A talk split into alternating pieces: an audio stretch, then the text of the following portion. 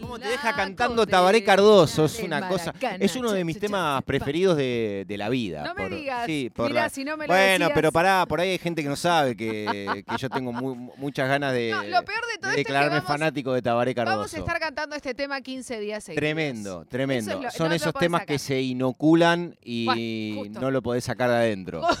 Justo No, para pero recibir. bueno, pero por la historia, Por por, Tabaré, que es un artista maravilloso, me acuerdo por, su, Tabaré. por su calidez como músico, Tremendo, todo. La verdad que me genera una Qué admiración. lindo irnos para el Uruguay, ¿no? Conozco muy poco Oh. Uruguay. Fui al centenario un par de veces a ver fútbol y volví. yo No nada. tengo, no tengo en mi recorrido calles y empedrado Oh, uruguayo. Y sé que me gustaría un montón. No, es que no Pero bueno, cada, cada uno que vuelve dice, no, no sabe, te compras una docena de factura y te sale Y 10 ni siquiera pesos, te alcanza entonces el te aguinaldo. Claro, bárbaro. 34 minutos pasaron ya de la hora 13 y me pongo muy feliz porque ya está él del otro lado. Decíamos, ¿cómo lo Sí. presentamos? Porque es re raro presentar a un amigo haciéndole una nota. ¿entendés? Sí. Como eh, presente... ¿Cómo presenta? Mi amigo. Bueno, claro, pero esto no, no estás en tu casa, Nato, haciendo un asado. Estás en un programa de radio y tenés que presentar claro. a la persona que vas a entrevistar, ¿no? Taller claro, de Radio 1. fundamentalmente, sí, claro. Pa- Entonces, para aquellos que no, no, no saben de su existencia Sí. como ser, ¿cómo se- maravilloso, ¿no? Yo pongo maravilloso, como eso, ser eso maravilloso. es mi subjetividad, lo que dice pero vos.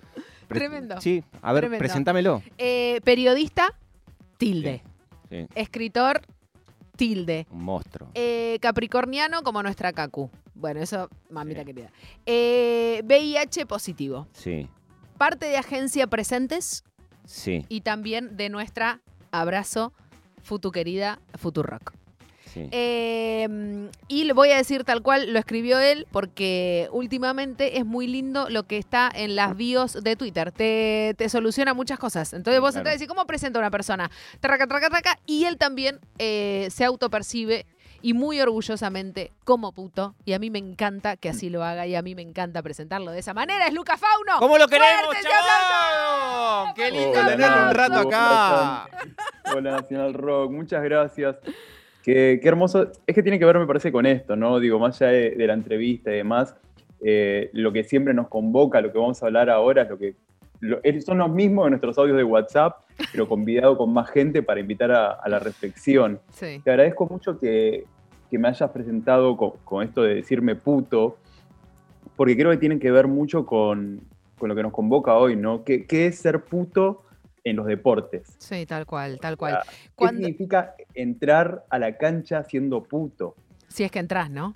Porque Pero- mm, eh, cuando, cuando Lucas dice lo de los audios, em, nosotros podemos hacer un podcast con todos nuestros audios de que nos mandamos. Nunca nadie dijo. Pero mm, pasó algo y, y fue que sucedió la, la Copa América.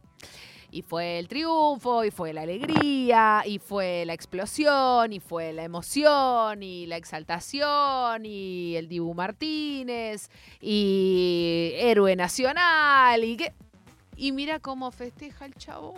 Y vos decís, yo, la verdad, en- estamos hablando obviamente del festejo del Dibu, haciendo, ¿no? Que tiene como relaciones sexuales con alguien, vamos a decirlo de esa En manera. realidad ni siquiera. Si fuese eso todavía, hay un gesto de que, que- que no, que no habla de consenso. Hay un gesto, ¿sabes de qué? Hablamos como en la cancha, hay un gesto de te rompo el orto. Claro. Y te rompo el orto desde un lugar, como decíamos, no consentido. Hay una cultura de la violación, pero ¿sabes qué? Yo no hablaría de- del Dibu Martínez, porque si no estaríamos sobándole la punta al iceberg. No, pero a mí Y me parece también interesante, Lu, no, pensarlo. estructura- pensarlo estructural, digo. Exacto, del ecosistema del fútbol, porque obviamente va, que no le, eso. no le caemos al Dibu, porque seríamos unos hipócritas si le caemos al Dibu, porque no tiene Sí, nada sí, que como ver. si fuese Porque- la primera vez que Obvio. alguien Y aparte es un esto. hijo sano del patriarcado del fútbol, digo, también me parece que eso está bueno tenerlo en Sí, cuenta. ahí, ahí en ese sentido, y lo primero que me surge es la pregunta de por qué un pibe que está jugando al baby fútbol, que tiene ocho años, cu-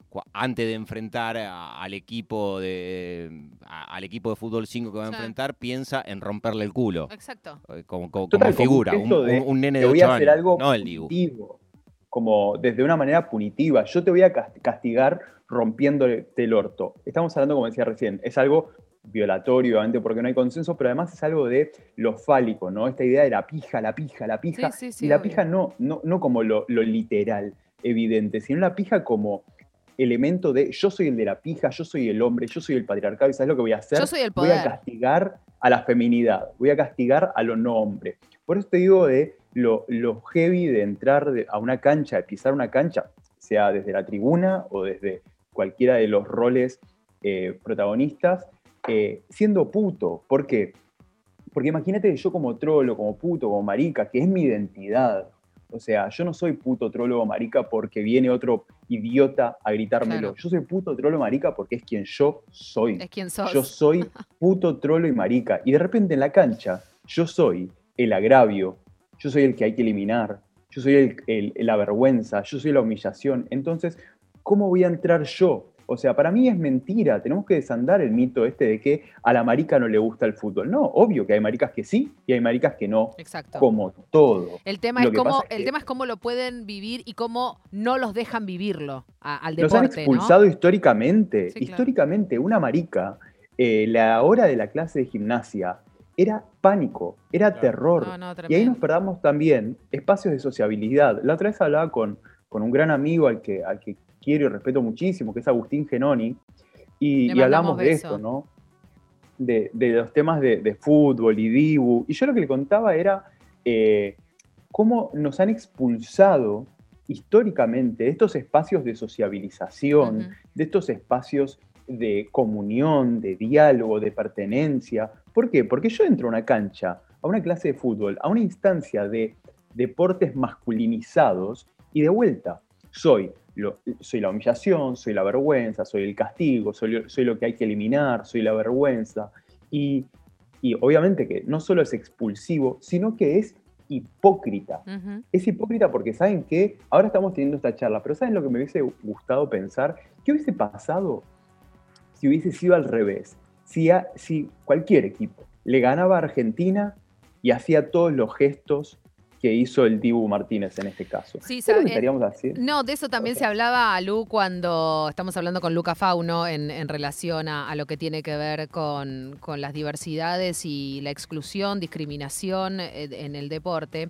Digo, y eso también se habló mucho en paralelo a lo que decís, Lucas, de la imagen después de Neymar con Messi, ¿no? Cuando había terminado el Sí. partido, que estaban juntos sentados y todos decíamos, mirá qué bien Neymar, mirá qué bien Messi. Y decíamos lo mismo, ¿qué hubiese pasado si Argentina perdía y era Messi el que estaba sentado ahí? No hubiéramos dicho qué linda imagen, ¿no? Estaríamos No, matando a no. Messi. Total, pero tiene que ver con, con nuestra doble vara para medir las cosas, ¿entendés? Si yo ahora me agarro en Canal 7, me invitan a hablar, no sé, ¿entendés? De VIH, y yo me paro y me agarro la poronga y empiezo a saltar arriba de un escritorio, voy a hacernos, tipo, se- o- hay que matar al trolo. Ahora Sí, lo hace un varón heterosis después de ganar una copa y es el héroe nacional. Sí, claro, totalmente. Entonces, eh, y ahí es donde hablo de la doble vara. O sea, y me parece que esto lo tenemos que erradicar del el fútbol per se, porque digo, a mí me alegra mucho, si, no- si bien yo no soy that kind of futbolero, no estoy en ese palo futbolero. Yo te, vi, yo te vi en un campeonato de fútbol, ¿eh? Alguna vez. Es que a mí me encanta el fútbol. O sea, yo seguía a Chaca por toda la B Nacional cuando era más pibe y demás. Le dije a Natu que cuando jueguen las pibas de San Lorenzo las vayamos a ver. Digo, Yendo. ¿por qué? Porque también yo soy muy de los rituales. Claro. O sea, ¿cuál es mi idea de ir, a- de ir al fútbol? Es ir con vos, es salir juntas, es ver, es estar ahí, es la pasión. Bueno, ¿por qué las personas LGBT tenemos ese espacio vedado? claro. ¿Entendés? Desde, lo, desde el odio patriarcal. Y de vuelta, puede haber un montón de maricas, de tortas, de personas LGBT que odien el fútbol. Y está bien. Lo que no está bien es que nos expulsen por Claro. parámetros patriarcales y lo disfracen hablando de deporte. Totalmente, totalmente. Y pensaba también, Natu, Lucas, en, en- en todas las instancias que tiene, ¿no? Porque habitualmente, y, y a, y a mí me, me- me ha tocado encontrarme de, de manera recurrente casi con, con un discurso, una frase, cuando se intenta este, abordar el fútbol también de- desde este lugar, con que el poco lugar que hay para que un futbolista, en, en caso Total. de que decida hacerlo, tenga su espacio para hablar de su sexualidad sin ningún Sí. tipo de prejuicios.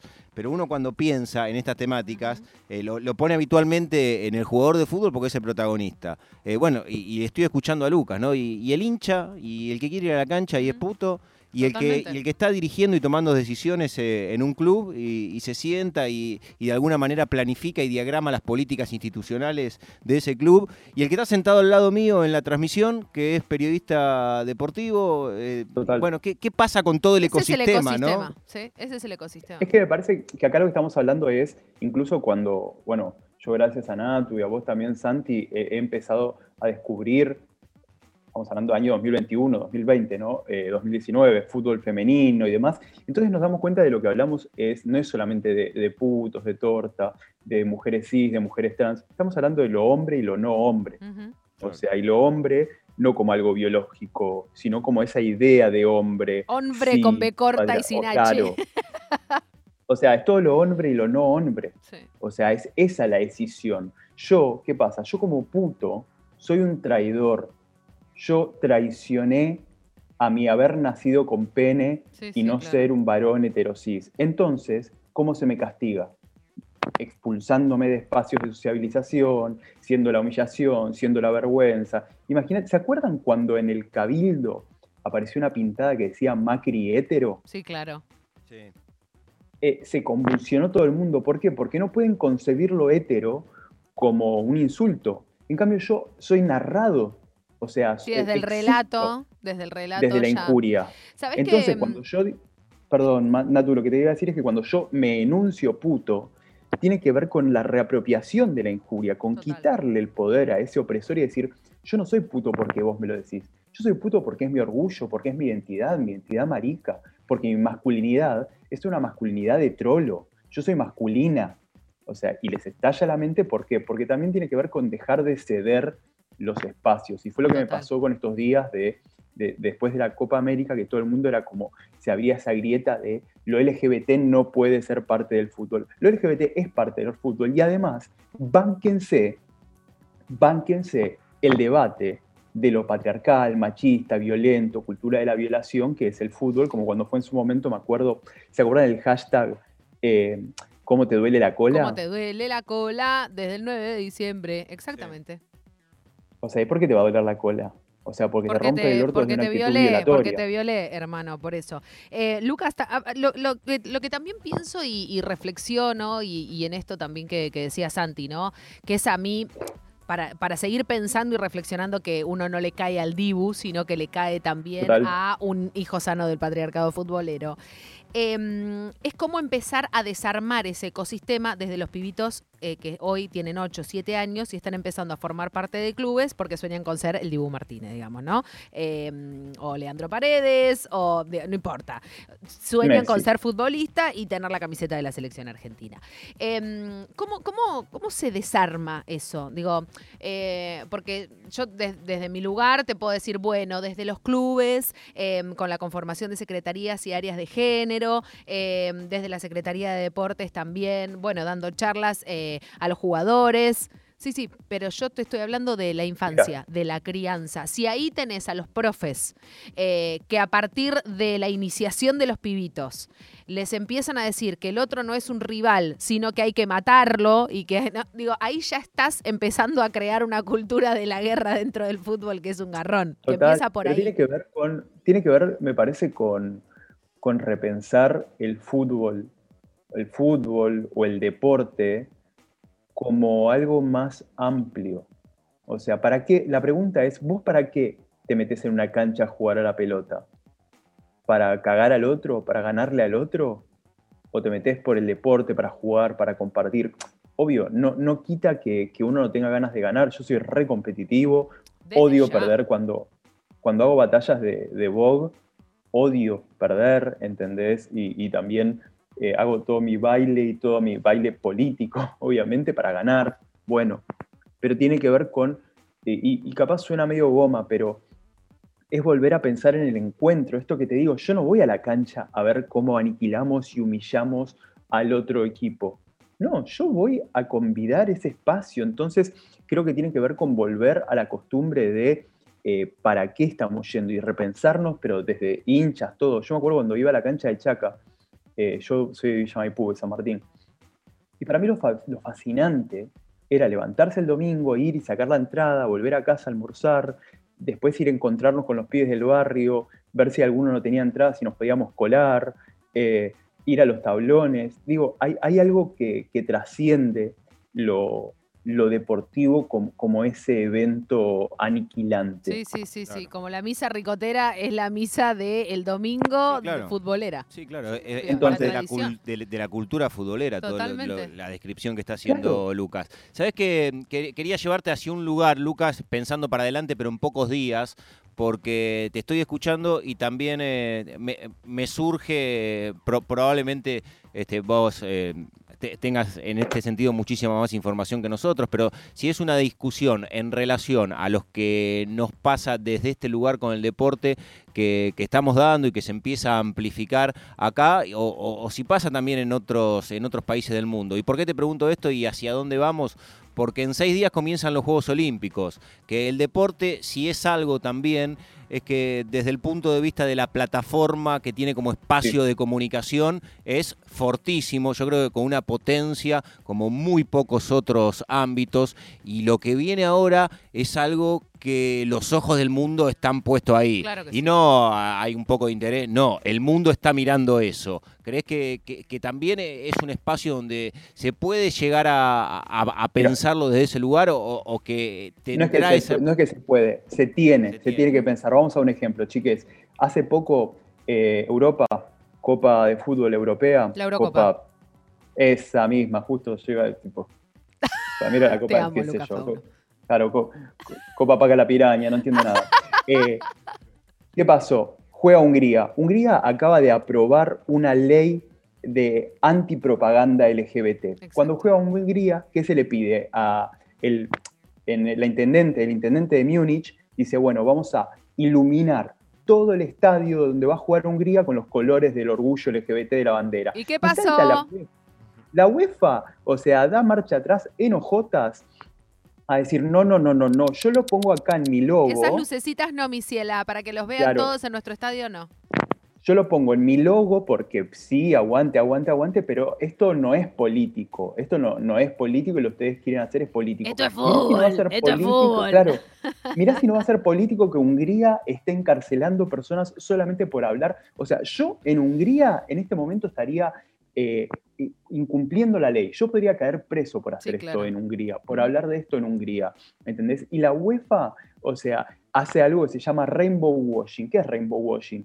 Pone un arco iris, pete, en su logo del ojete para decir yo banco la diversidad. Ahora no, no pongamos la, o sea, pongamos todo y que Hungría se haga cargo. ¿Por qué? Porque mientras nosotras acá seguimos repensando y debatiendo lo que ha hecho el Dibu, eh, en países como España, por ejemplo, a un pibe, Samuel, lo matan y lo último que escucha ese pibe cuando lo asesinan a patadas es maricón. ¿entendés? Y yo no, puedo, yo no voy a ir a una cancha ¿entendés? a olerle el olor a pelotas rancias a, a 70 mil, no sé cuántos miles de machirulos, gritándole maricón a otra persona para insultarlo cuando a mí me pueden matar al grito de eso. Al grito de eso. Em, en, relación a lo que contabas recién, Lu, eh, también estuvo lo de, eh, lo de Manuel Neuer, ¿no? Que salió con la eh, cinta de capitán, con los colores LGTBI en, su cinta para Alemania y Hungría, también por, por la Eurocopa.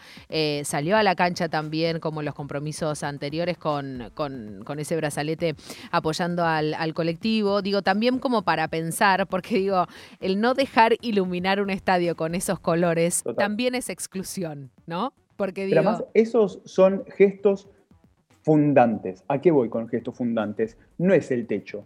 O sea, no podemos permitir que un jugador salga con la bandera de basta de violencia de género y después caga piñas a la esposa. Claro, sí. Eh, porque esto que te cuento de Samuel sigue pasando también en Argentina. Sí, en Argentina, obvio, desde ser persona LGBT más nos sigue matando. No, eso Entonces, desde ya.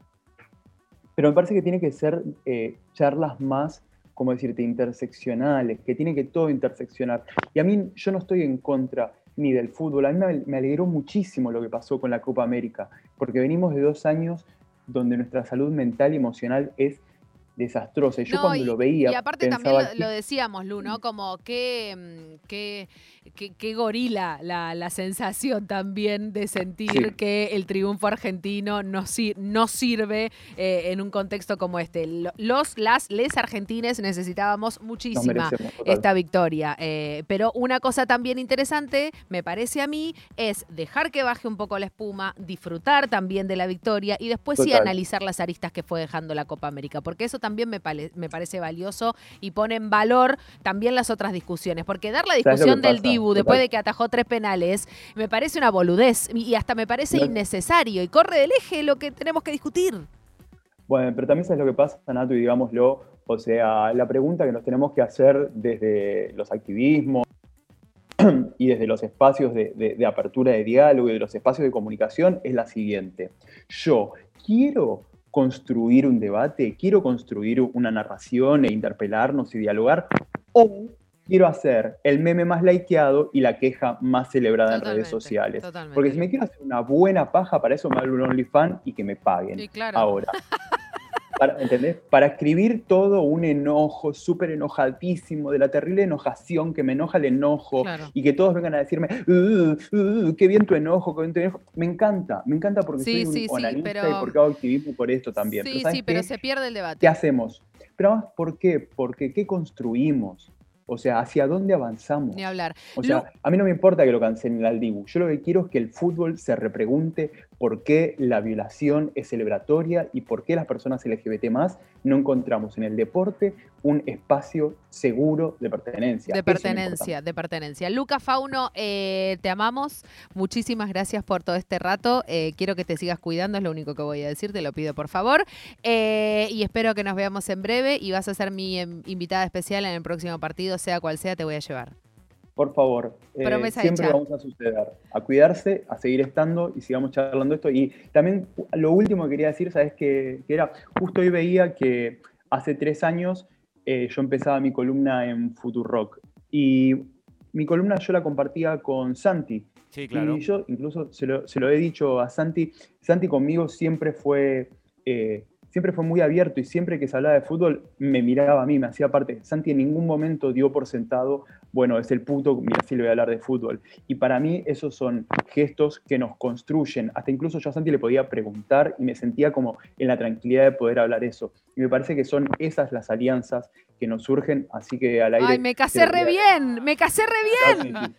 Me casé re bien, boludo, qué bien. Sí, claro, vos sabés que sí. Luca Fauno, te amo. Abrazote, gracias, Luqui.